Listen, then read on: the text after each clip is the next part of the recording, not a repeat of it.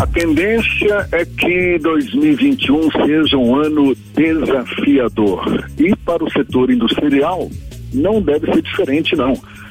Com participação de 21,8% no produto interno bruto do Estado e com a sétima posição ocupada no ranking nacional, a indústria de transformação foi um dos segmentos mais afetados pela atual pandemia, com alguns setores registrando quedas acima de 30% na produção física. Mas as, as expectativas são boas para alguns segmentos do setor, como o automotivo e o de refino. O gerente executivo de desenvolvimento industrial da FIEB, Federação das Indústrias do Estado da Bahia, Marcos Verheine, é nosso convidado aqui no Isa Bahia, com ele que a gente conversa agora. Muito obrigado por aceitar nosso convite. Seja bem-vindo. Bom dia, Marcos. Bom dia, Jefferson. Bom dia aos ouvintes aí da Rádio da Tarde FM. Qual é a perspectiva que vocês têm para 2021, por mais desafiador que seja esse ano e por mais incógnitas que ainda existam, não é? Ao nosso redor, mas vocês estão otimistas, pessimistas? Quais são os dados que vocês têm para se basear numa, numa projeção para 2021? Jefferson, é, como você bem colocou, o ano 2020 foi um ano muito complicado por conta da pandemia. Né? A, a Fiel está projetando uma queda de 4,7% do PIB baiano em 2020. No caso da indústria, é, estamos projetando um, um, resultado estável, mas por conta de um, praticamente de um setor, dois, que conseguiram, digamos assim, é, destoar essa média, né? Foram os setores de refino, que apresentou um crescimento forte por conta de especificações no mercado internacional de banca, que é um combustível para navegação, e a refinaria aqui, ela tem, está, digamos assim, ela, o produto está adequado às novas exigências do mercado internacional e acabou tendo uma oportunidade de expansão da produção. E construção civil, sobretudo no final do ano, que apresentou um, uma boa recuperação. E por conta disso, o resultado deve, deve terminar estável para 2020, sendo que outros setores apresentaram forte, fortes quedas, né? É, sobretudo automotivo, setor de metalurgia também caiu fortemente, furos e calçados também. Então, como a gente vai ter uma base de comparação deprimida em 2020, a expectativa é que 2021 a gente tenha um crescimento, que na verdade é uma recuperação de alguns setores. Né? Isso, na comparação com 2020, vai acabar é, sinalizando um crescimento, mas na verdade uma recuperação por, por conta do que ocorreu no, nesse período é, bastante desafiador, como você colocou, em 2020. Você citou esses dois setores como os que conseguiram uh, digamos, ter um resultado mais positivo, o de refino e da constru construção civil. Todos os demais tiveram queda, Marcos? É, o, eu também sinalizo o setor de celulose. Celulose 2020 também cresceu, por conta até da maior demanda por produtos de higiene, então acabou estimulando o setor de celulose e papel. É, os setores de alimentos e bebidas registraram resultado estável também, por conta aí, dos impactos do auxílio emergencial, que conseguiu manter, digamos assim, a, o patamar de produção desses setores, mas os outros todos registraram queda significativa, né? Como eu falei, coisas e calçados, é, só no acumulado do ano, os primeiros 10 meses do ano, em relação ao igual período anterior, registrou queda de mais de 26%. Metalurgia registrou queda de quase 36% nessa mesma comparação. E veículos automotores quase 50%, foram 45% de queda é, de janeiro a outubro de 2020 em relação a janeiro a outubro de 2019. Então foram quedas significativas. Também, também sinalizo borracha e plástico. Borracha porque é, o setor de pneus, a produção de pneus está muito ligado a esse setor de borracha e foi impactado pelo setor automotivo. Então também registrou queda de 12%. Então assim, são quedas expressivas, né? Em 2020 e a expectativa, como eu falei, como a base de comparação está lá embaixo, está deprimida, a finalizar a expectativa é que 2021 a gente tenha um crescimento, mas seria mais uma recuperação, digamos assim, da produção do que um crescimento de fato. O Fernando quer fazer uma pergunta para você também, Marcos. Ah.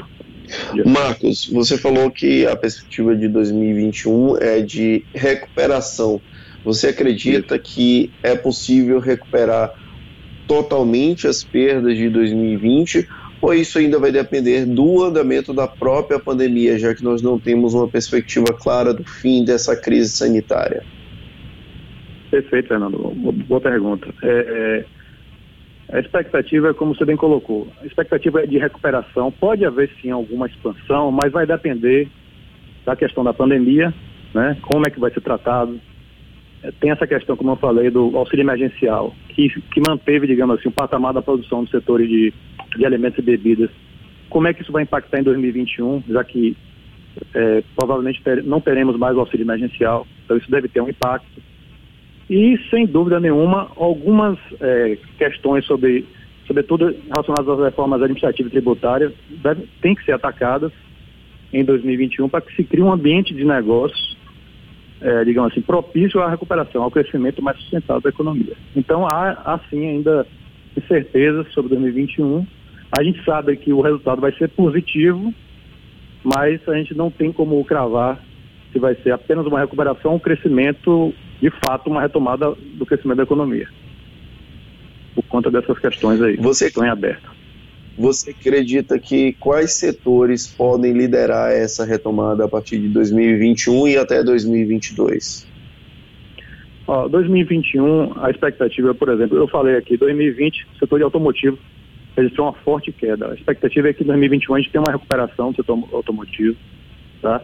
E a construção civil, que se beneficiou no final de ano de 2020 por conta de de algumas obras de infraestrutura urbana que foram realizadas, sobretudo aqui na região metropolitana de Salvador, e também por conta desse, da taxa de juros que está num patamar bastante reduzido, é, a expectativa é que a construção civil mantenha também o ritmo de crescimento para 2021.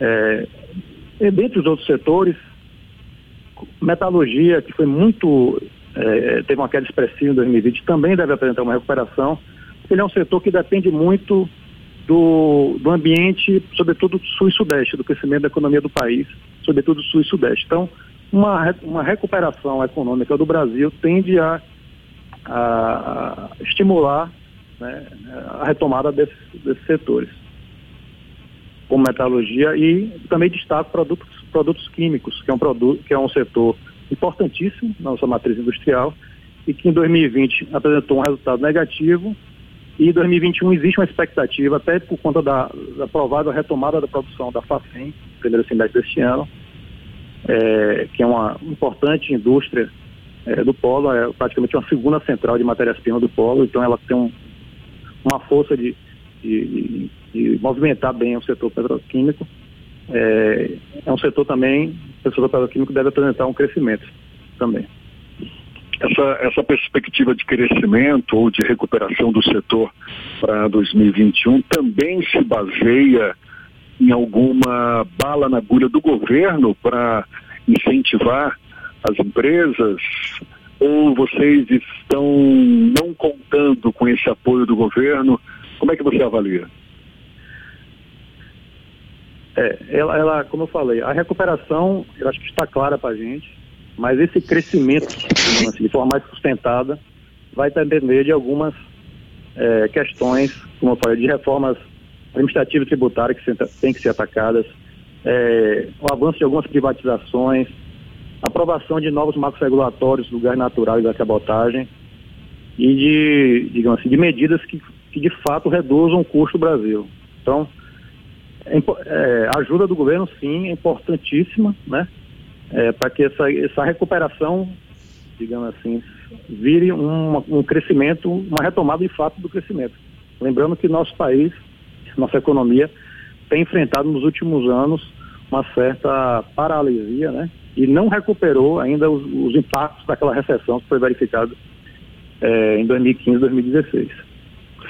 Tá certo. Marcos Berraine, gerente executivo de desenvolvimento industrial da FIEB. Muito obrigado, Marcos. Bom dia para você e até uma próxima. Obrigado, um abraço para todos.